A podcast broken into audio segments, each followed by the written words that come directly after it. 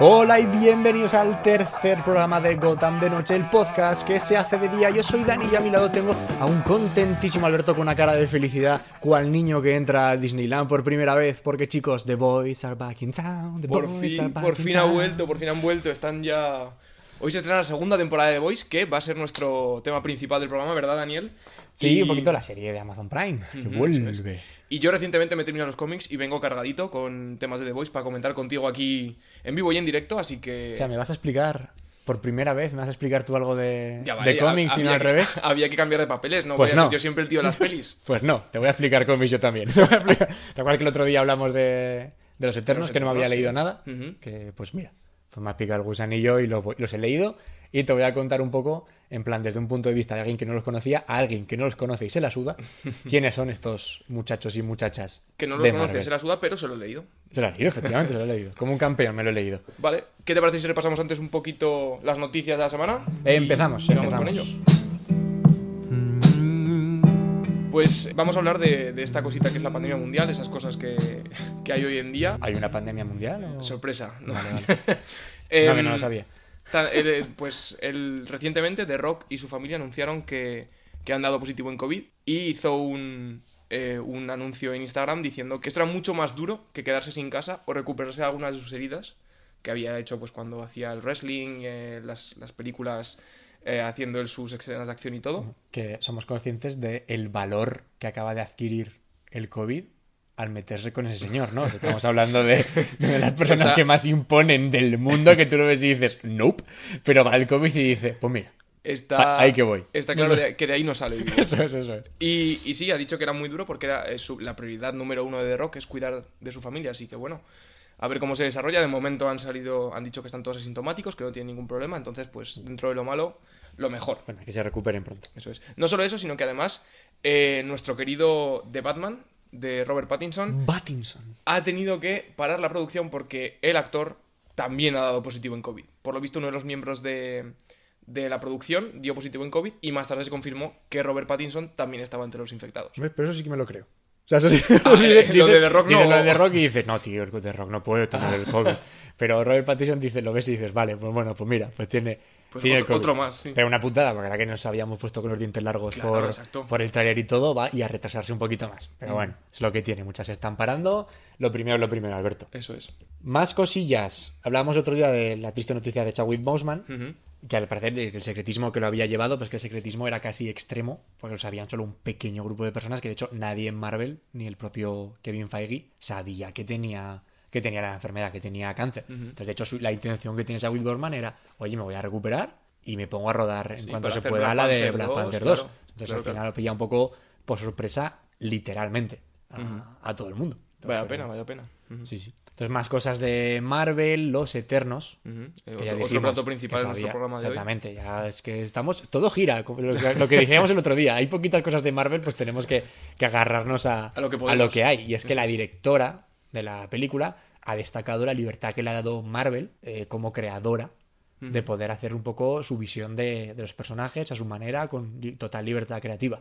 Algo que está muy bien, pero que ya sabemos que es un poco seña de identidad de Marvel, sobre todo en los últimos años, con Taika Waititi llevando Thor y haciendo lo que quiera. Y que así, así de bien salió, bueno, ha ido bien, podríamos debatir, ha salido bien, Luego, porque... la última salió chula.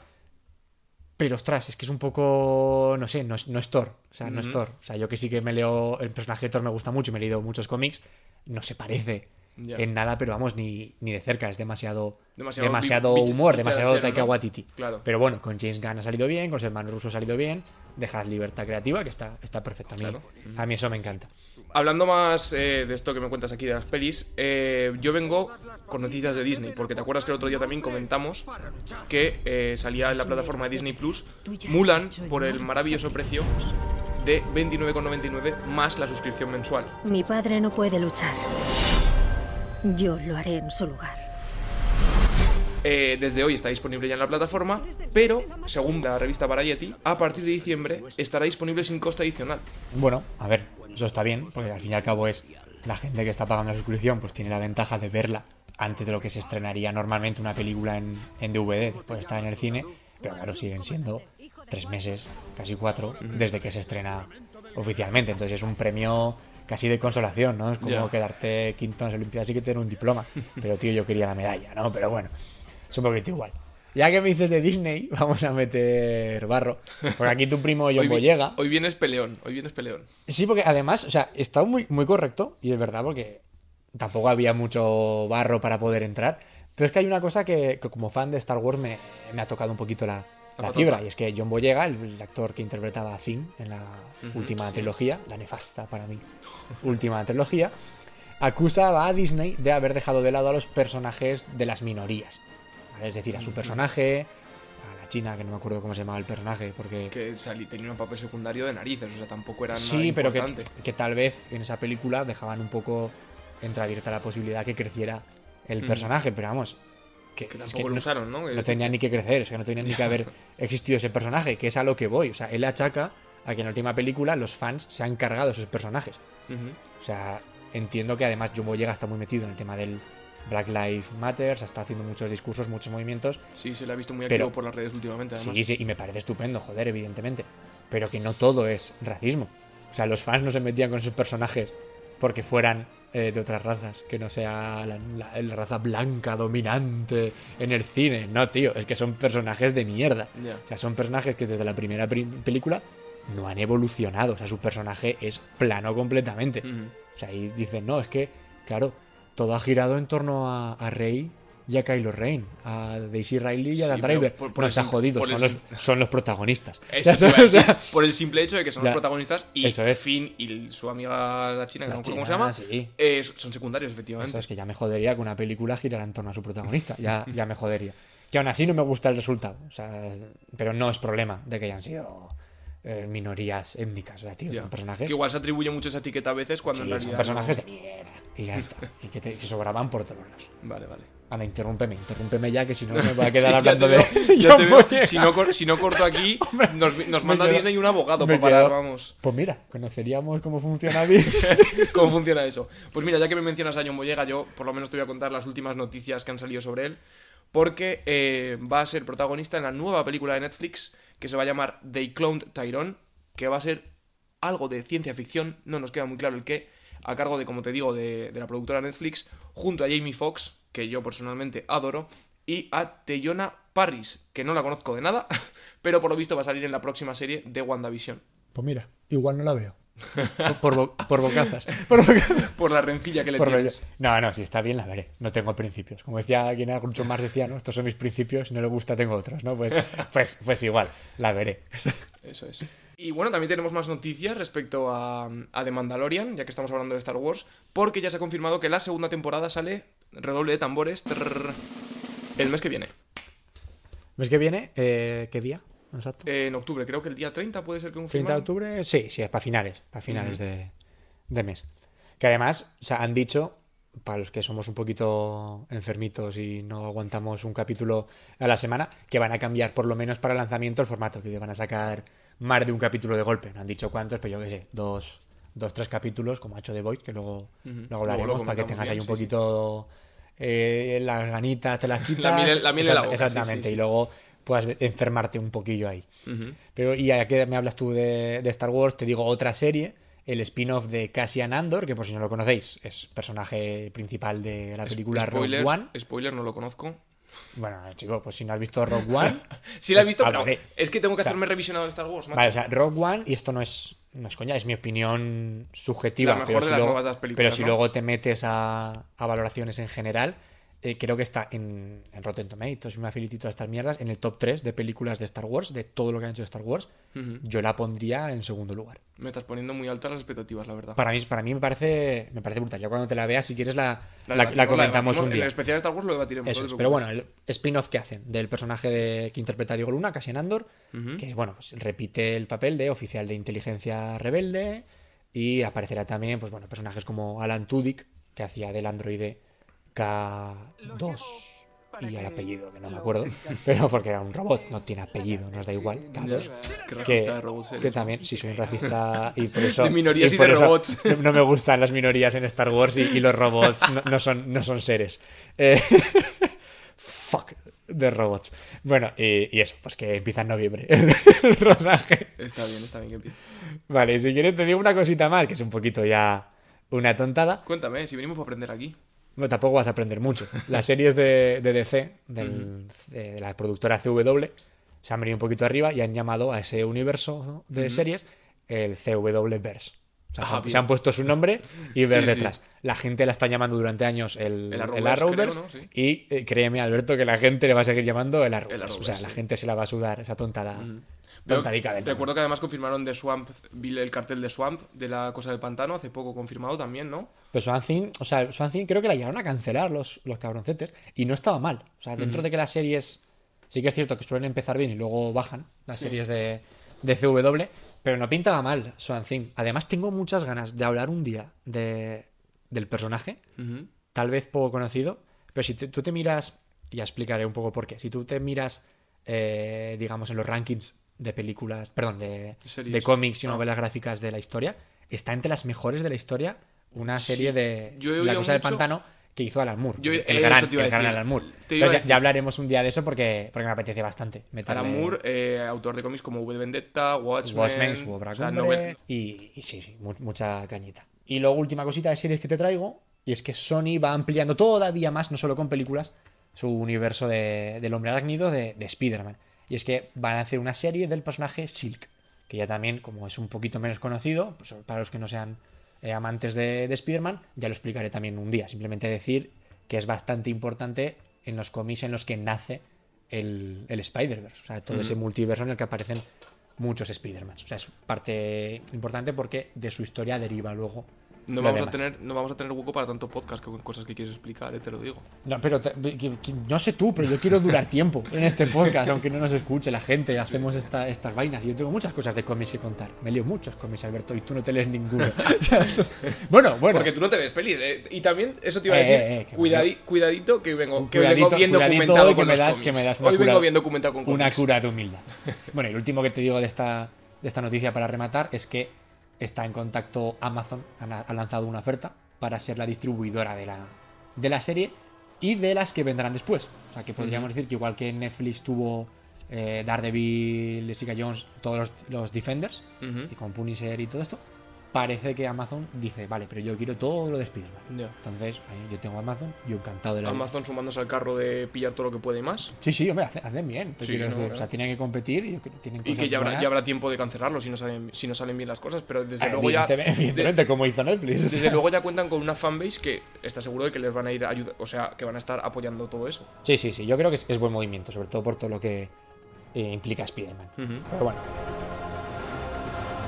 Bueno, y por último, ya que estamos hablando también un poquito de Sony, de, Marvel en general y todo, ya está disponible en PlayStation, Xbox y imagino que PC, la verdad que no lo sé. supongo que empecé también. No Eh, tiene sí, sentido no, que no, no- lo- efectivamente, no tiene sentido que lo saquen Que en, en Xbox y no en PC, pero bueno. no es un exclusivo. Em, sí, pero el personaje de Spider-Man sí que es exclusivo en PlayStation, cosa que me parece genial porque Sí. Sony tiene los derechos y me parece es, o más sea, que razonable. Hombre, hombre, nos ba- barremos para casa, nos ha jodido. Exacto. Entonces ya está disponible la- el videojuego de Marvel's Avengers y em, leí un dato muy curioso el otro día que es que ha sido la beta más descargada de la historia de PlayStation. A ver, lo veo normal porque no todas las betas han sido gratuitas. Siempre has tenido que hacer como un pequeño acceso y tal. Esto era llegar, te metías a la PlayStation eh, Store y te, Y lo descargabas. Y qué chico, que los Vengadores mueven. Los Vengadores Claro, claro. mueven mucho. Y también te voy a decir, o sea, el juego ha salido hoy, pero vídeos que he visto de gente que ha tenido un early access y todo esto, luce infinitamente mejor que la beta, que yo creo que esto ya lo comentamos en su día, que había que ser pacientes. Solo faltaba, ¿sabes? Que, Que no es lo mismo así. beta, por mucho que faltase poco para salir el juego, a lo que luego es el producto final. O sea, las caras están mucho mejor, sobre todo Kamala Khan, que es la real protagonista del juego, está, está muy chula y que la respuesta está siendo, está siendo muy buena. Genial, pues a ver cómo va. ¿Planeas comprártelo o no? ¿Te lo planteas? Eh, sí, me la acabaré, me la acabaré comprando. Igual. ¿Alguna oferta loca, no? Sí, en, en la primera oferta que salga, que es, lo- es que hice con, con el Spider-Man, prácticamente en cuanto salió la primera oferta, que no sé si era un 30% o 40% de, de descuento, me lo, me lo cogí. O sea, pero vamos, el de Spider-Man, en cuanto salga el siguiente, me lo cogeré, sea el precio que sea, porque. No sé yo si saldrá solo en exclusiva, ¿eh? Me da miedo eso, Saldrá exclusiva para la 5, pero bueno. quiero creer que cuando salga, no el de Miles Morales, que cuando salga el Spider-Man refería, el de Miles 2 Morales. ya tenga la, la PS5. PS5, bueno. Entonces, el de Miles Morales, que no es un juego tan grande, Nah, es que un que DLC, más, pero bueno, se es un DLC tocho, por así decirlo. Se agradece tener un poquito más Me de lo contenido. cogeré también, pero claro, cuando ya llegue el momento. O sea, no me voy a, apresurar a cogerme la consola solo por, por ese juego. ¿Alguna cosita más de videojuegos, Alberto? Pues poco más que contarte, la verdad. Pues mira, te voy a decir una cosita, así como dato curioso. Es un poco que tampoco nos viene a nosotros ni nos va ni nos viene, porque no nos vamos a ver un duro. Pero Nintendo ha alcanzado su valor máximo en bolsa desde 2007. O sea, desde hace un montonazo de tiempo. Que estamos hablando de tiempos de la Wii, que la Wii lo petó muy fuerte. Pero, parece- eh, todo el mundo tenía una Wii en su casa. Eso yo tenía una Wii en mi casa, no sé tú, pero vamos, yo le he metido muchas horas a esa consola, era muy divertida. Y para Luego, jugar con amigos sobre todo. eso es, luego salió la infame Wii U que nadie la compraba y, duró, Eso no sé si fue. fueron dos años o alguna Bueno, fue un, mierda así. prototipo, fue un prototipo un poco de la Switch, ¿no? O sea, Sí, se veía sí, por dónde querían ir, pero... O sea, fue, yo creo que nunca una consola Wii ha durado tan poco. Pero bueno, que con la Switch lo han hecho bastante bien, la gente está, está respondiendo. Maravilloso este podcast. Podemos aprender un poco de economía, de bolsa, de cómics, de pelis. Oye, eso- tenemos un poquito de todo. Total, ¿eh? ya dijimos que no sabíamos de nada, pues no podemos hablar de economía y ya está, no pasa, no pasa nada. Pero si de algo sé es de cómics, que simplemente hay poquitas noticias destacables, son más lanzamientos que otra cosa. Marvel saca una serie de Morbius. Sí. Oh, qué raro, ya lo comentamos el otro día. Sale una película de un personaje, vamos a hacer una serie. Pues bueno, pues van a hacer una serie de cómics, imagino que para potenciar la película. Y algo que a mí me hace ilusión es que también sacan una serie de Doctor Doom, de Doctor Muerte. Que si, ha- si hacemos la misma lógica, podría ser que Doctor Muerte dentro de poco aparezca en, en el UCM, que ya se, se prevé, pero bueno, no, no está de más que nos den pincelitas, pinceladas de esta. Sí, muy interesante. Sí. Y luego, por cambiar de, de compañía, ha salido de DC SOS, Ujú. Immortals, Inmortales, que es, bueno, un Elseworlds muy oscuro, de los que tiene DC, esas, realidades paralelas, esos otros mundos, en el que la ecuación antivida de Darkseid ha arrasado con todo, y en la primera eh, parte, digamos, del cómic, nos lo, puntan, nos lo eh, pintan desde un punto de vista de los superhéroes, ahora desde los villanos, que no deja de ser curioso tener como protagonistas a los villanos en un mundo en el que tampoco puede ser villano porque está todo hecho Todo reventado. una, una auténtica mierda. Y hablando de cosas oscuras, también otra, posiblemente el lanzamiento más top de DC de esta semana, que es eh, Wonder Woman Tierra Muerta, que es otro Elseworlds en el que está dentro de la serie Black Label, que es un sellito que tiene DC Sí, para sus mucho. historias más oscuras, más, más adultas. Entonces es la primera vez que Wonder Woman está ahí y es que la historia trata que se despierta de repente en la Batcueva en un mundo post-apocalíptico. Entonces, Mm. como Diana, eh, Wonder Woman es una chica muy maja, solamente quiere hacer el bien, pues decide emprender un viaje por esa tierra desolada y apocalíptica para ayudar a, la, a toda la gente que pueda. O sea, un poco un estilo road movie, ¿vale? Pues apocalíptico, y me imagino el libro de Eli, de, de Eli y todas estas pelis, un rollo Mad Max, pero con Wonder Woman. Mm. Curioso, cuanto menos, desde luego, que... Sí, sí, sí, veremos, puede, puede estar bien. Bueno, Dani, entonces eh, vamos a lo que vamos, vamos a lo principal. Cuéntanos, ¿qué has leído los Eternos? ¿Te ha gustado, no te ha gustado? Venga, sí, que tenía ya un poco el, el picorcito. Más que nada porque, dado que es- me lo he tomado un poco como deberes, o sea, más que por disfrutar esto, en plan Esto, por... esto es todo investigación. Sí, exactamente, soy un profesional de los cómics, voy a investigar. Pues bueno, pues me lo intento leer. Te explico un poquito así, muy rápido. Ujú. ¿Quiénes son los celestiales? Que son unas entidades cósmicas que ya hemos visto en el, en el UCM. Sí, me como suena. En Guardianes de la Galaxia puede ser. Guardia de la Galaxia, de hecho, el Sapiencial, la estación esa donde está el coleccionista, Sí. es la cabeza de, de un celestial. Cuando salen visiones de la gema, se ven celestiales de fondo. Bueno, pues son un poco. Nos los van introduciendo Marvel. por Son, sí, sus- son como unos gigantes muy grandes que son juegan a ser dioses. Y en este caso jugaron en la Tierra al Spore. No sé si sabes qué juego es. Sí, al Vale, evolucionar. Al evolucionar esto. Pues eso hicieron con, la, con los primeros homínidos. Pues cogieron a unos y dijeron, os evolucionamos. Y unos salieron, plan muy guapicos, muy altos, forma humana y con poderes. Y luego otros salieron siendo unos mojoncicos, que eran criaturas con un poco toque monstruoso, cada uno de una manera, sin ningún tipo de poder, simplemente que son feos y monstruosos. Que se llaman los desviantes. Los buenos eternos, desviantes los malos. Y todo basa en que los eternos tienen que proteger la Tierra de todo lo que pase. Y los desviantes, pues bueno, son unos cabroncetes y iban a joder. Ya, en eso se basa. Al final, la lucha entre el bien y el mal, como, Como en como cualquier todo- conflicto. como en cualquier conflicto del héroe, ¿no? comiquero, Es- eso Sí. Bueno, pues estos señores, este grupo, fue creado por Jack Kirby. Sí, imagino que te sonará. Uno Mando de un, beso, mando un beso para arriba. eso, es de los mejores creadores que ha tenido Marvel, sobre todo en una parte un poquito más, más cósmica. Y los eh, crea en 1976. Pero sin estar dentro de Marvel. O sea, fue un poco. Os utilizo como Marvel, pero voy un poco a mi bola para tener libertad creativa. Al final los metieron en Marvel con What If.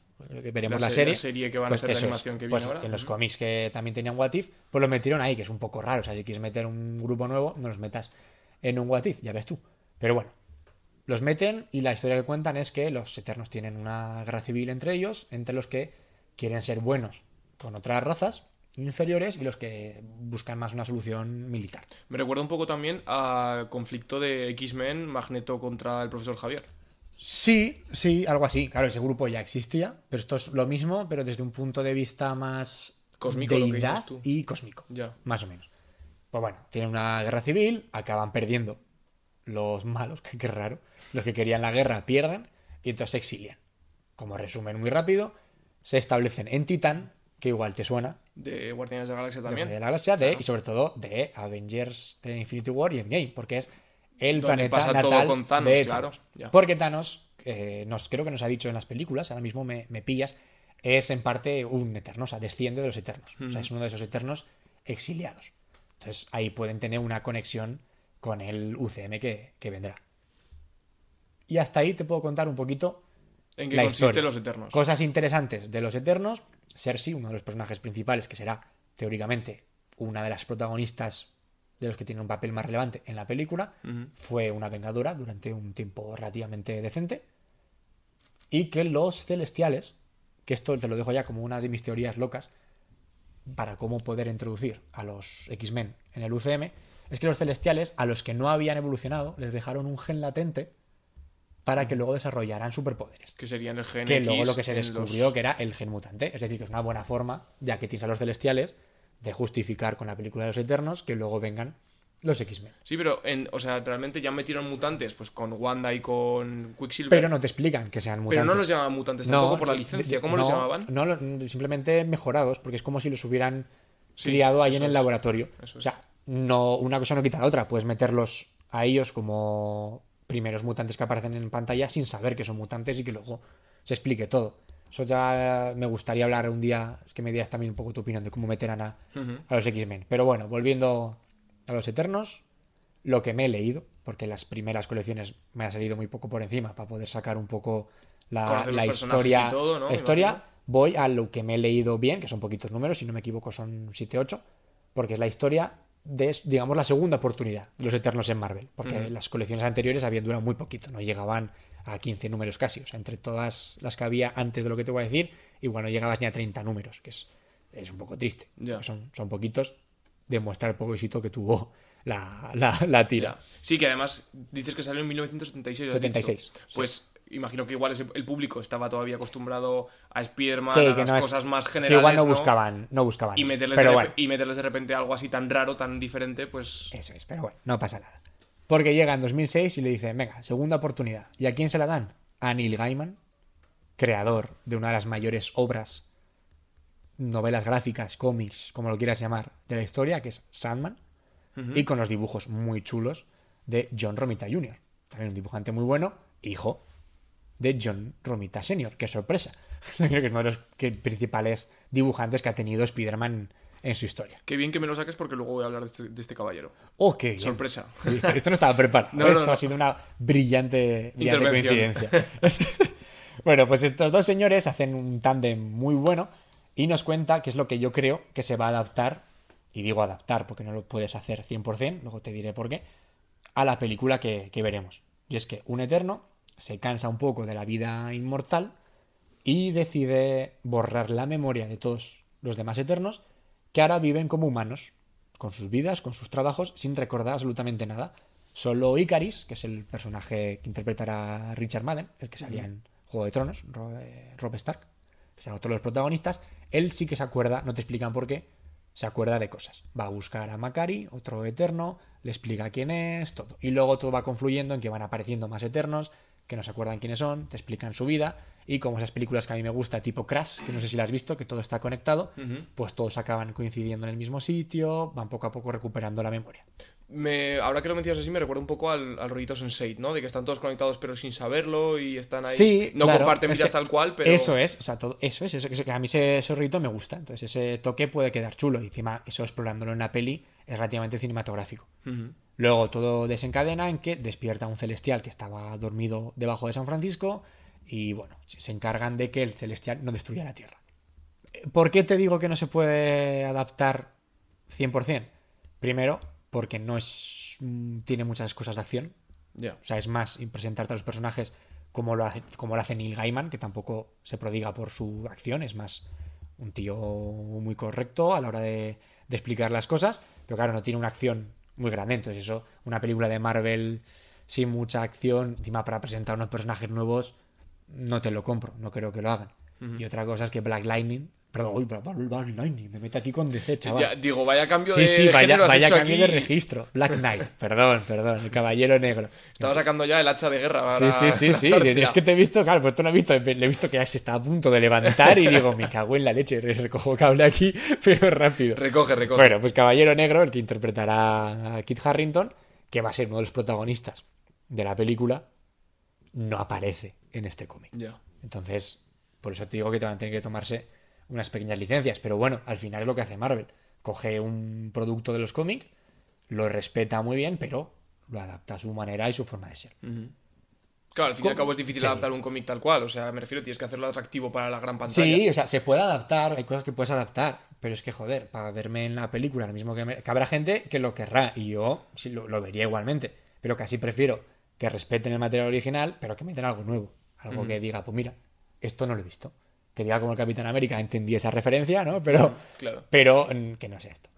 Como resumen, la historia está bien, la de Neil Gaiman, me ha gustado leerla, pero yo creo que más por Neil Gaiman y por John Romita Jr., porque está, está muy chulo, veo que tiene cierto potencial cinematográfico, como te digo, como para, para presentar el grupo y poco más. Luego ya veremos que no hay historias de los Eternos, a ver cómo se las inventan Claro. para hacerlo en plan más, Sí, a ver cómo los más mantienen, ¿no? eso en es, más, más universo. tocho y cómo los prolongan en el tiempo. Pero bueno, eso es un Te voy, a hacer, poquito... te voy a hacer una pregunta ahora. Que... Adelante. Bueno, ¿te- ¿tienes algo más por añadir? No, ¿Alguna no, ya está, es el final, es el resumen. Que Eh, tampoco tuvo muy éxito, que, lo continuaron, Sí. que la he dejado, la he dejado, no la he podido terminar de leer. Genial. Son nueve números solo, pero no he terminado porque no me gusta. Esto te iba a Van digo, reuniendo. o sea, tu opinión general, como grupo, Los Eternos y como historia, tal, Hmm. ¿qué te ha parecido? O sea, dirías, sí, me ha gustado, mm, está bien, pero no es para tanto. Me. Ya, te deja un poco indiferente. Me ha dejado muy indiferente, te digo. Mm, lo anterior no lo voy a leer porque no me. Porque es un estilo de cómic, sobre todo de los años 70, que no me gusta tanto, más por los dibujos. Yo soy un poco tiquismiquis con esto, sobre todo con el entintado.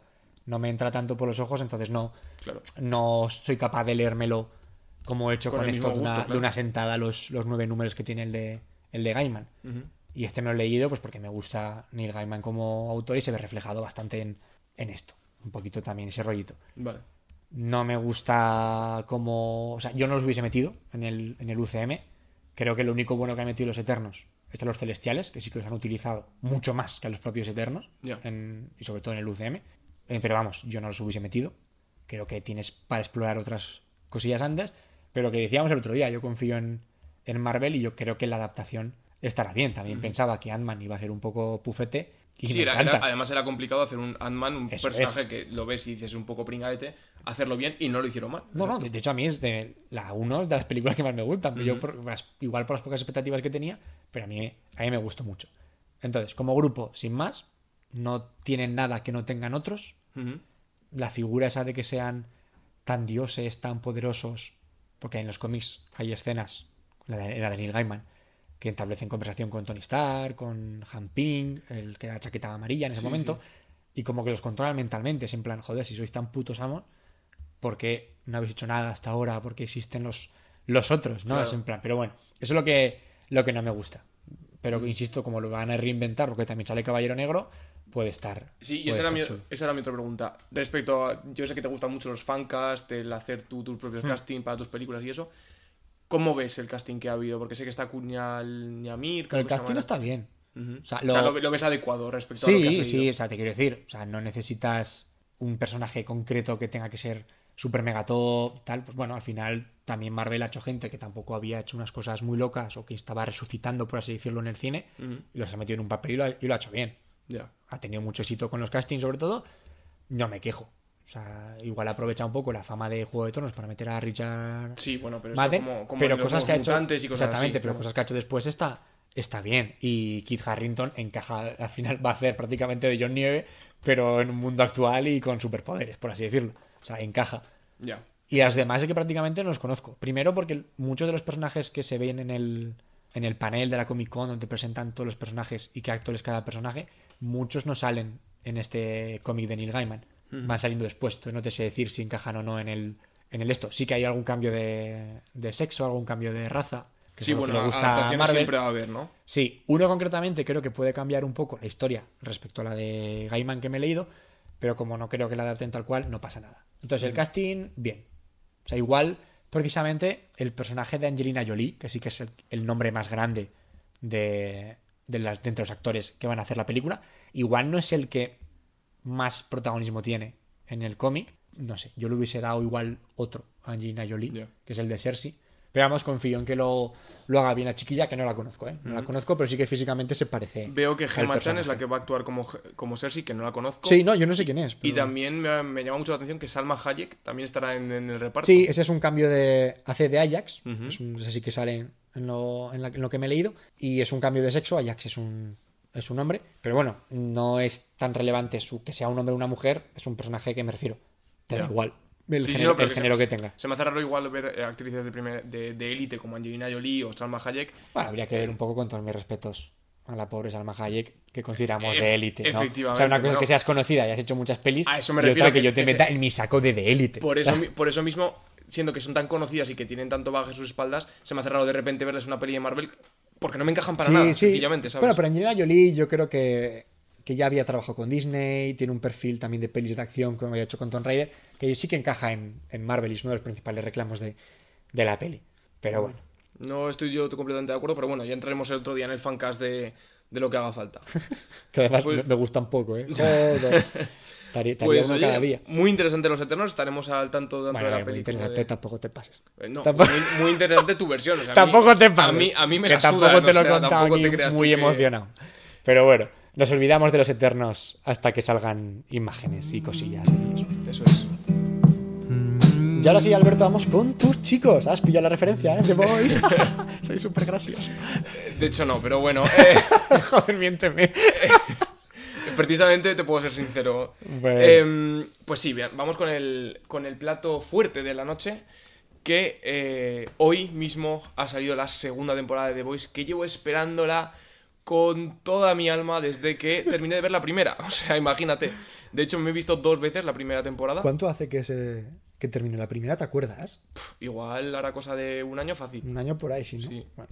Sí, sí, porque además yo recuerdo que fue muy de tapadillo y de hecho no recuerdo ni por qué empecé a verla, porque me mm, había oído, sí, sí, es muy buena, tal, no sé qué, pero nunca me había puesto a decir... Yo tampoco recuerdo. O sea, yo creo que me, me atrajo más Carl Urban como Butcher, que es el protagonista principal, eh, que otra cosa, porque dije, ostras, pues este actor lo conozco, me gusta, venga, voy a ver qué tal. Y a raíz de eso me, me encantó como vais a ver ahora. Carnicero. ¿Qué ha pasado? Recientemente también me he terminado los cómics, que te hablaré un poquito de ellos, pero si quieres comentamos la serie un poco antes. Algo inaudito, ¿eh? Me voy a explicar. Hombre, que también me gusta, ¿no? Me gusta. Sí, Pero, sí, te meto mucha mierda, pues sí que es cierto que, lees, que lees cómics también. pero sí, sí, eh, curioso de ver, por, bueno, por lo que te comentaré a continuación. Pero bueno, también quería saber un poco tu opinión de The Voice, ¿no? Que para. Vamos a hacer un poco un recap de lo que pasó en la primera La primera temporada. si temporada, quieres. estoy muy rápido, ¿no? Vale. Eh, bueno, eh, simplemente sabemos que existen los superhéroes en, en un mundo futuro, existen los superhéroes. Pues sí, superhéroes que, por cierto, si la gente no lo ha visto o no ha pillado las referencias, es un calco tal cual de la Liga de la Justicia, A eso voy. a eso voy. pero bizarro. ¿Vale? Para que la gente, lo- los que no hayan visto películas de la Liga de la Justicia, no hayan visto la Liga de la Justicia, sepan que no son en casualidad, que son personajes que son así, como una referencia directa a, a los de DC. Exacto. La cosa es que eh, estos personajes, pues bueno, lo que te digo, en este mundo hay superpoderes y efectivamente tenemos la mayor organización de los superhéroes, que son los siete. que son eh, el Homelander, la Reina Maeve, el, Eh, el Profundo, Eh, Black Noir. se llama Deep, me salen en inglés. Eh, exacto, Black Noir, que los- en español decir creo que le llaman negro oscuro, que es muy, muy gracioso. Creo que en español no lo he visto en español nunca, ¿eh? Yo tampoco, es que me las he visto en inglés. Entonces sí, sé que sí, está bueno. The Deep, Black Noir, eh, Starlight y me quedan Translucent, Translucent, que, que, dura poco. que le pasan cosas a Translucent al pobre señor. Luego Y- uno que era el, el intento de Green Lantern, pero El que no sé cómo se llama porque no sale en, la serie en Se ningún supone que momento. se es que empieza la serie justo cuando él fallece. Sí. Y luego meten a Starlight, que Eso es. no tienen los mismos poderes, pero sería un poco por el físico y tal, un poco la Supergirl, ¿no? Tal vez de... Efectivamente. de- Entonces, sí, es- está claro que es una copia. Más que una copia, es. Yo creo que se burla directamente Es en la parodia, cara, en la sí, cara sí, de es, DC. es o sea, parodia. se ríe muchísimo. pero no solo se burla de DC, ha cogido DC como podría haber hecho lo mismo con los Vengadores, pero tal vez son más representativos No, Superman y todos estos. Ahora te voy a contar porque los cómics se metían con DC porque en ese momento, cuando salieron los cómics, era lo que de verdad estaba en, en auge, que era la Liga de la Justicia. Y tienes una copia clarísima de Batman, de Superman, etcétera, Sí. etcétera. Entonces, eh, bueno, la primera temporada tiene ocho capítulos de más o menos una hora cada uno. Y nos cuenta la historia de Huey, que es qué un chico. Que es un chico que trabaja en una tienda de electrónica. Y de repente, de, un- de la noche a la mañana, eh, A-Train, el tren A este. Ah, eso es- se nos faltaba, sí, la, copia de Flash. La copia, de Flash, efectivamente. La copia de Flash mata a su novia en un accidente. No sabemos exactamente qué ha pasado, pero la chica fallece. No estoy haciendo ningún spoiler que sale en el primer Sí. episodio. Entonces, Dime, dime. no, entonces, por hacer el recap, entonces el último personaje, o sea, este- el protagonista, que es Butcher, el carnicero, recluta a, a Huey para, su, para los chicos, para formar parte de los chicos. Y en la primera temporada, pues cuentan cómo se forma esa banda, qué está pasando, etcétera, etcétera. Eso es. Destacar un poco el, el por qué que es los The Boys, digamos, el grupo protagonista, porque en realidad los, los humanos a secas son los protagonistas, su premisa es eh, acabar con los superhéroes, o sea, incluso matarlos, ¿no? Eh, y es que es un poco, porque claro, la gente si le explica, si no han visto The Boys o no entienden un poco cómo va esto, si tú les dices que los superhéroes no son tan buenos, o sea, claro, la gente no se lo, Claro, no se lo cree no- del no lo todo. tragan, sí. Y es que la premisa guay de esta serie, de los cómics, que luego nos contarás, es, que son unos hijos de puta. Son unos hijos de puta completamente. Exacto. Pero es qué pasaría si los superhéroes existieran de verdad. O sea, en plan, Sí, sí. que necesitarían tener un apoyo económico detrás, las- un marketing y todo. que al final o sea, la- la está- idea de están esto- controlados la por, idea de esto por es una que empresa, que lo que decías tú. Existe la empresa que se llama Vogt, que son los que controlan a los superhéroes. Es- Les financian eh, priva- de manera privada, les dan todo lo que quieren y efectivamente los superhéroes se comportan como celebrities, pero pasadas de rosca. Entonces Sí, son, sí, sí. pues eso, y no tienen filtro esa gente. Entonces, los humanos, digamos, este grupo concreto de, de mortales normales y corrientes, se cansa un poco del tema por unas razones personales de, al final de todos, sobre todo de, de Batcher, con su mujer. Tampoco es un spoiler, pasa sí, algo sí, con sí. su mujer, no, no digo No nada digo más. nada, no dice- Y por lo que decíamos, pasa en el primer capítulo, de hecho es la primera escena, si no me equivoco. No- Por eso, Que- como sale en el primer capítulo, no lo considero spoiler como Eso tal, es. Y de todas formas que habéis tenido un año campeones para verla. O sea, que si, que si vais a ver, tenéis intención de ver The Voice, pues chicos, habéis tenido, Además está en Amazon Prime, o sea, decirte, estado- sí, más sí. fácil imposible. habéis tenido tiempo para verla. Te quería preguntar antes de pasar un poco con la review, ¿qué sensación has tenido con la segunda temporada? ¿Qué te ha parecido? Bueno, es verdad, porque claro, esto aquí, por soltar un poquito de mierda a mi compañero, mucho me gusta The Voice, me gusta The Voice. No se ha visto ningún capítulo Me todavía. he tenido que documentar en los cómics, Eso se ha acabado es, eso es. hoy mismo. Nos hemos que- cambiado los papeles. Yo todo lo contrario. Han sacado tres capítulos, yo me he puesto un poco modo enfermito y me he visto los tres hoy. Ujú. Opinión, pues bueno, sigue la línea de, de The Voice. Un Bien. poco. El primer y segundo capítulo es más un poco presentación de cómo nos dejaban las cosas. O sea, me refiero, que es también lo que pasaba en la otra. También Mm. Sí, sí. tarda en coger un poquito de ritmo hasta el segundo capítulo. Y en el tercero ya pasan muchas cosas. Y ya O sea, nos un rollo más, con- la en la boca, rollo ¿no? más bizarro de, Vale, de lo de- que de- nos había acostumbrado The Voice. Y lo que dices, nos deja, lo han hecho muy bien Amazon Prime. Saca los tres primeros, los dos primeros rollo presentación y el último ya para dejarnos en plan, joder, sácame el resto ya. Pero bueno. Genial. Pues, bueno, por contarle también un poco de la historia de The Voice. eh, Sí, sí, todo tuyo. Ahora, ahora- ya- aquí ya. hablas tú hasta Yo, que... tú interrúmpeme, cuéntame cosas, pregúntame, todo lo que quieras. Eh, bueno, pues por lo que te digo, por contarte un poquito de la historia de The Voice, eh, para que te hagas una idea, los cómics son 72 tomos de unas 30 páginas cada uno. Que unos 72 tomos está bastante A bien. lo tonto se me ha hecho Son- largo, ¿eh? que llevo Sí, casi dos mesecitos o sea, No leyendo. es tan habitual en, digamos, series de este tipo. Sí, pero Suelen durar un poco menos, suelen verse como más Efectivamente. mini colecciones concretas. que- pero ¿no? Tiene mérito también. fueron eh, publicadas por, norma- por norma editorial o Panini en Latinoamérica. Y eh, los- eh, el creador fue Garth Ennis, que fue el, el que hizo los cómics junto al dibujante que ahora mismo no me acuerdo cómo se llama. Pero bueno, Garth Ennis ha hecho más cosas Sí, no me ha trabajado con DC ahora en alguna Sí, cosa, sí. pero no recuerdo exactamente. Creo que tiene alguna cosa que me ha gustado, pero bueno. Entonces, lo curioso de esta serie es que comenzó en 2006, pero en, 2000 en 2007 se canceló, pero eh, Dynamite Entertainment, eh, a ver si lo digo sin trabarme, la compró y se volvió a reanudar la edición de, de los cómics. Eh, entonces, lo que te digo, ¿de qué va? En el caso de, de los cómics, es Huey, que es un escocés, que le pasa exactamente lo mismo, pero lo que pasa es que, claro, es gracioso porque el, el que lo mata a Train, a la novia, viene desde, desde Estados Unidos y de repente aparece en Escocia, se carga a la, a la novia sin querer y se va. Y el, el otro se queda súper pillado y, y lo mismo, la misma premisa, ¿no? Aparece Butcher, le recluta, etcétera, etcétera. Huey, que iba a ser. eh, bueno, está inspirado en Simon Pegg, que no sé si sabes quién es. Eh, sí, el de Sound of the Dead. Shaun of the Dead. Sale en, de- Misión Imposible. En El fin del mundo. Sale en el fin del mundo. Sale que, bueno, en Star Wars creo que tiene algún cameo también. Efectivamente. O sea, es- a mí me parece un tío muy, muy divertido. Sí, es lo que te- sí, me hace gracia porque además en los cómics es igual. O sea, en la época esa. Porque bueno, de- espera, espera, espera, te interrumpo. Simon Pegg es el padre de Huey. Efectivamente. En la- Es- Vale, vale, vale. Digo, joder, tiene que estar esto metido en algún lado. Sí, sí, sí, no sí. le pueden, no le meten, pues porque, por eso, porque principalmente Huey es americano en la serie y no es escocés y tal. Una, una licencia que se toman. Ah, Ahí, ahora iré con las licencias que se toman porque también son curiosas. Pero efectivamente me gustó que metiesen a Simon Pegg como un cameo de decir, ostras, ¿qué hace aquí, no? Ah, qué chulo, eso no lo sabía. Mira, Sí. Me gusta. Y efectivamente, eh, la serie se toma sus licencias, como te digo. Por ejemplo, Mallory, que es la, la mujer de pelo blanco que sale en alguna escena en la segunda temporada, en la primera temporada, perdón.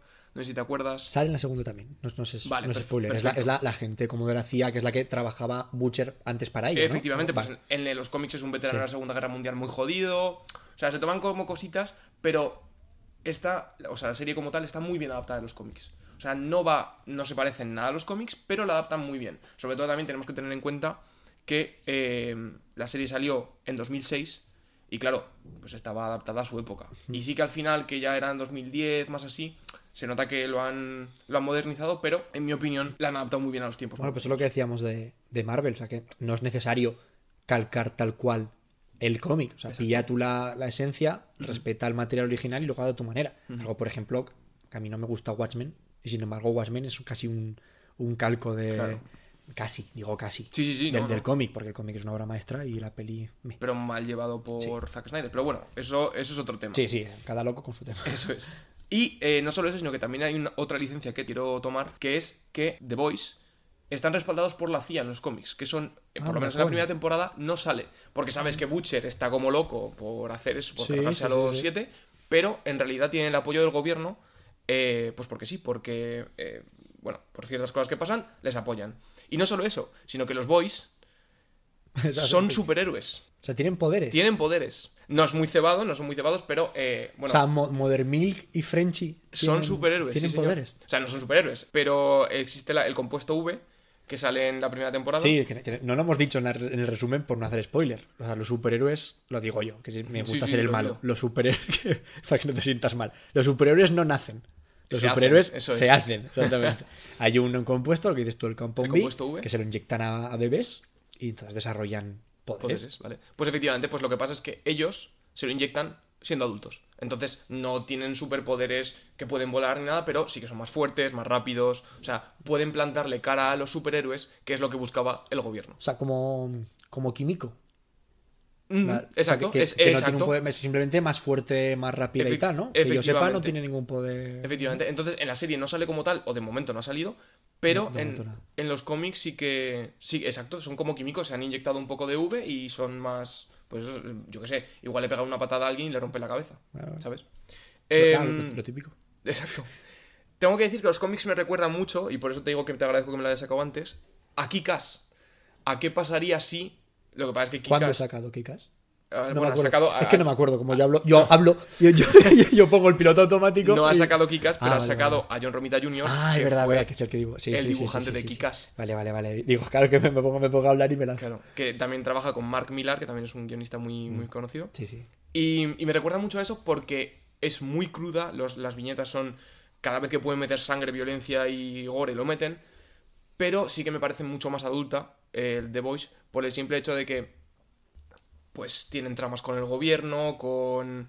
eh, con se van también un poco hacia el hacen un par de flashbacks para explicarte de dónde vienen o sea como que lo vi más enrevesado Y por eso yo creo que un poco más adulto, que Kikas era un poco, ¿qué pasa? Que es un chaval, se pone mallas y va Sí, haciendo el o sea, tonto. la premisa de Kika que est- está guay, es para todos los públicos, pero sí que tal vez es un target un poco más eh, adolescente, yo diría ad- juvenil, adulto sí. joven, sí. Eso es. Que de hecho, Kikas salió dos años después que The Voice, porque The Voice empezó en 2006 y Kikas salió en 2008. Eh, entonces, por eso te digo que yo creo que hay un poco de influencias ahí, pero bueno, Sí. tampoco puede ser. Y a 100%. su vez influenciarán de Sin. City, se influenciarán de, de Exacto. 20.000 movidas, sobre todo por lo que dices tú, por la crudeza de, de las imágenes, de intentar meter sangre cuando se pueda, un poquito más de violencia y historias Ujú. más adultas. Claro. ¿no? Entonces, te voy a contar también un poco los más y los menos. Venga. Eh, los más, lo que más me ha gustado, son súper gamberros, como en la serie, eso por eso me gustó la serie, porque eh, lo calca mucho, o sea, lo adapta muy bien, lo que, te he dicho, lo que te decía antes, se nota mucho que el gamberrismo que usan en los cómics se lo han llevado a la, a la- a la serie y ha funcionado bien. Y se toman, se toman los superhéroes a la ligera, o sea, están quemadísimos del género. Y ahora, en un momento en el que funcionan también las películas de superhéroes, es el momento perfecto para decir: Pues mira, tenemos esta serie donde decimos que le den por culo a los superhéroes. Sí, sí, Así sí, de sencillo. A mí es lo que más me gusta de la, de la serie, o sea, ese refresco. Y mm, eso, se nota que mucha, mucha violencia explícita, tanto en los cómics como en la serie. Lo que sí que no me gustó de los cómics es que hacia mitad de los, de los tomos, igual hacia el 50, 60, empieza a perder muchísimo fuelle. O sea, deja de haber tanta acción, te empiezan a meter personajes que dices, esto no me interesa para nada, tal. Pero a su favor, diré que el final atan los cabos muy, muy bien. Se nota que era un, que era un género, bueno, un género no. Se nota que era una edición conclusiva, que sabían que tenían que ponerle final. Entonces, atan los cabos de una manera que no te van a sacar una Tierra 2, ni te van a sacar un universo paralelo, ni te van a hacer movidas de Sí. esas. Ni spin-off raros, ni nada. Exacto. Entonces, es una serie completa y me gusta precisamente porque tiene inicio, nudo y conclusión. Que igual con los cómics de hoy en día tienes... Sí, además, te iba a decir, los cómics de hoy en día lo que dices tú. Hay muchos que intentas tirar. Está pasando un poquito ahora con Flash, que Mm. tal vez se está quedando un poco. colgadete, ¿no? eh, sí, sin ideas, está un poco entrando en- en barrena Ujú. el, el autor. Y eso no pasa con las que son. A mí me gustan mucho las, las miniseries, por así decirlo, las, los Elseworlds de DC que comentamos antes, porque es un principio y un final. Eso está chulo. Si dices que es así, pues para adelante. Sí. Y lo que te digo, por eso mismo me gusta, por- porque ata los cabos también. Y no solo eso, sino que a pesar de que pierde fuelle, que yo creo que es igual que se me hizo hasta algún. le- o sea, se me hizo hasta lento algún tomo y tal. em, lo que mejor hace es que te hace cuestionarte si los superhéroes tienen razón, si los boys tienen razón, luego te hace cambiar de opinión, luego te vuelve a hacer al principio. Entonces, pasan ciertas cosas que vas leyendo que dices, hostias, es que. Y el final, por supuesto, creo que no va a tener nada que ver con la serie porque no sé cómo lo van a hacer, porque el final es rarísimo, por decírtelo así. Y por eso quiero ver cómo lo enfocan en la serie, porque mm, ese cuestionarte todo el rato qué están haciendo estos bien, Mm. esto está mal, el ni el bueno es tan bueno ni el malo tan malo, ¿sabes? Eso está empezando ahora.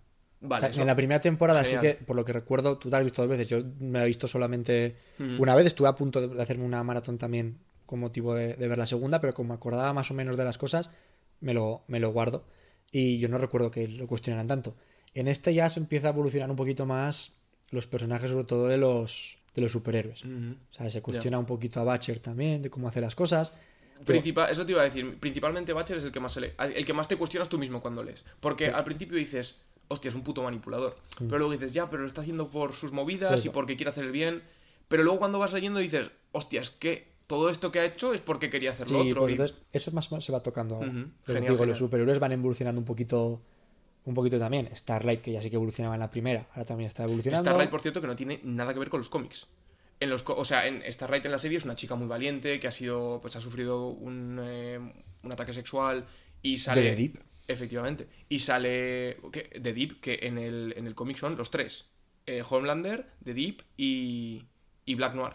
Los tres se encargan de pasárselo bien. Bueno, ánimo. Y, y eso, como que es muy valiente y tal. Y en verdad en los cómics es pusilánime de narices. O sea, la gente le dice todo lo que hay que decir. Por- precisamente por eso surge el amor con Huey, porque Huey es el primer tío que le trata bien. Entonces Bueno, ella, pero- pues. No sé si- pero es que en la serie sí que es más o menos así. O sea, está evolucionando ahora, pero al principio de la serie Sí, pero en la serie es ya la se ve una evolución. chiquilla de pueblo Sí. americano que quiere ser famosa, llega a la fama y sí que le escriben todo, dice lo que tiene que decir. Y Hughie lo mismo, es, un- es bu- es bueno con ella. Efectivamente. Pero, o sea, en la serie, o sea, en los cómics, perdón, le cuesta 72 tomos decir, escucha, ya vale. Vale. Y en, en la serie, capítulos. efectivamente, en la serie, en el primer capítulo, ya está diciendo delante de millones de personas, o de miles de personas, que no, no, que eh, ya vale. Que me, parece, que me parece muy bien porque está bien adaptado. Pero me llamó la atención. Pero eso es por lo que decías de. que es lo que destacabas, el cómo lo han adaptado a los nuevos tiempos. Eso es, Claro, eso es. a- antes en 2006, o sea, que evidentemente existían estas cosas, pero no era tan visible el, Claro, el Me Too y todos es. estos movimientos, que ahora sí que se ha dado una voz importante a eso. Pues coño, lo aprovechas y lo metes bien metido, o sea, no, no está metido con calzador. Y, adap- y adaptan bien un personaje que pues en su momento pasó lo que pasó y ahora pues le dan esa fuerza, ¿no? Que le Sí, faltaba. sí, sí. Así que eso, yo como conclusión decirte que más que recomendable la serie de los cómics, sobre todo si te gusta el gamberrismo de Butcher, de Huey, de, de MM y de Frenchy, están ahí. Ah, También, no te he contado, pero tienen el Bulldog, que sale en la segunda temporada, pero todavía no lo he visto, que es Terror. O sea, Terror creo que se llama, no sé, en- bueno, divertidísimo también. Es un perro que se folla todo. O sea, literalmente, o sea... Todavía no ha salido. Todavía no Pues es maravilloso. Y de hecho, hay un cambio en la primera, en la primera temporada que le dice Huey a Butcher: Oye, ¿tú no tienes un perro? Porque tenía juguetes de perros, una manta, tal. Y dice: No. Y ahí se queda la cosa. Y en realidad en los Sí cómics hay una historia secundaria también con el perrillo súper divertida.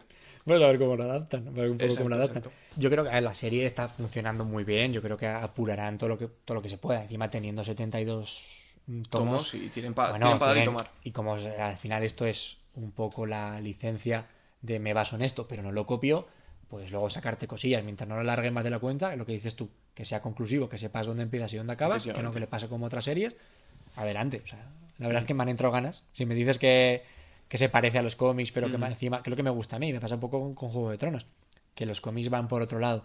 O sea, perdón, los cómics, Ah, los libros. decir, sí. Hay cómics de Juego de Tronos. me lo O sea, suponía. Con el éxito que ha tenido, me lo suponía, Pero son sí. iguales que la serie. O sea, los, eh, los libros eh, van un poquito primero de la mano con la serie y luego sí que la serie se separa de lo que son los, los libros. A mí eso me gusta. O sea, el tener dos versiones. Si me gusta el producto, pues mira, tengo dos formas de. dos posibles finales, dos sí. posibles tal. Entonces, eso está chulo. Mm. Entonces, pa'lante, pa'lante. Que Pues sigan. sí. Mientras sigan haciendo Eso es, que lo sigan haciendo. el contenido de calidad que están haciendo, que tiene pinta de que esta temporada lo van, lo van a mantener. Joder, que sigan todo lo que tengan. Y que no están produciendo por producir, que se nota que se han tomado su tiempo, que, joder, Sí, que beben mucho del material sí. original, que es lo que me gusta a mí y todo eso. Y de hecho, o sea, no soy fanático de The Voice por los cómics, soy fanático de The Voice por la serie y debido a que me gustó la serie me han gustado los cómics. O sea, yo creo que lo está haciendo muy bien y un aplauso para Amazon y para las compañías que lo llevan porque Un que aplauso, sigan así. Un aplauso para ellos. último, último que te pregunto, ya cerramos con esto, igual que te pregunté con la película el- la semana pasada. Ujú. Esto me imagino que lo tendrás pensado. ¿Una nota del, del 1 al 10? De los cómics. De los cómics, sí, sí, de los cómics, que es al fin lo que me interesa a mí más. mm, uf, complicado. Es que creo que tampoco he leído tantos cómics de referencia como... Ah, por cierto, perdón. pe- pe- pequeño paréntesis. Una de las portadas de los cómics... ¿Te acuerdas la portada de, de- de Dark Knight? De... mm, De, de Frank Miller. De Frank sí, Miller, sale eso Batman es, la silueta con, con un trueno, solamente se ve la silueta, el trueno de fondo. sí. Efectivamente, pues en The Voice es Butcher pegándole una patada a Batman en esa portada. Que me parece mara- luego- Ahora te la enseño porque que es, son, divertidísima. Son todo, son todo referencias, está, está genial. Efectivamente. Pues, y nota, así, lo, que- Nota- lo que te pida el, el corazón, a bote pronto. Pues mira, le daré un 8. Muy bien. Porque iba a darle un 7, porque se me hizo muy lento, al, eh, al- sobre todo a la mitad de los tomos, pero es que lo concluye muy bien, tío. Le dan todos esos, todos esos cabos que te ponen y todos esos personajes que dices, pero esto por qué, le dan un buen cierre. Y es lo que me ha gustado. Pues a mí precisamente también lo que me gusta. O sea, Mm. le perdono un poco eso a todas las cosas. Le perdono es que en la mitad de que haga un poquillo mientras me lo cierren de puta madre. Así que te lo compro. Genial, genial. Ahora quedas por leértelo tú y ya, po- ya podemos volver a nuestros papeles de yo hablo de películas, tú hablas de cómics. Ya- Es, es, es, es. Hombre, tampoco he hablado yo hoy mucho de, No, de películas. De hecho, te he hablado de los eternos en los cómics. Ya, ya. Al final barro para casa. Así que soy, soy muy cerradico yo. Mm. Hasta aquí el tercer programa de Gotham de noche. Terminamos, hemos repasado las noticias, hemos repasado The Voice, os hemos contado los eternos. No os olvidéis, chicos, de que podéis seguirnos en las redes, que son en Twitter, arroba Gothamnoche, y en Instagram, arroba Gotham de noche, barra baja final, ¿vale? Eso, Nos vemos Adiós. en el próximo programa. looked at the ground. I don't know who he is, but I think that you do. That gummit, uh, who is he and what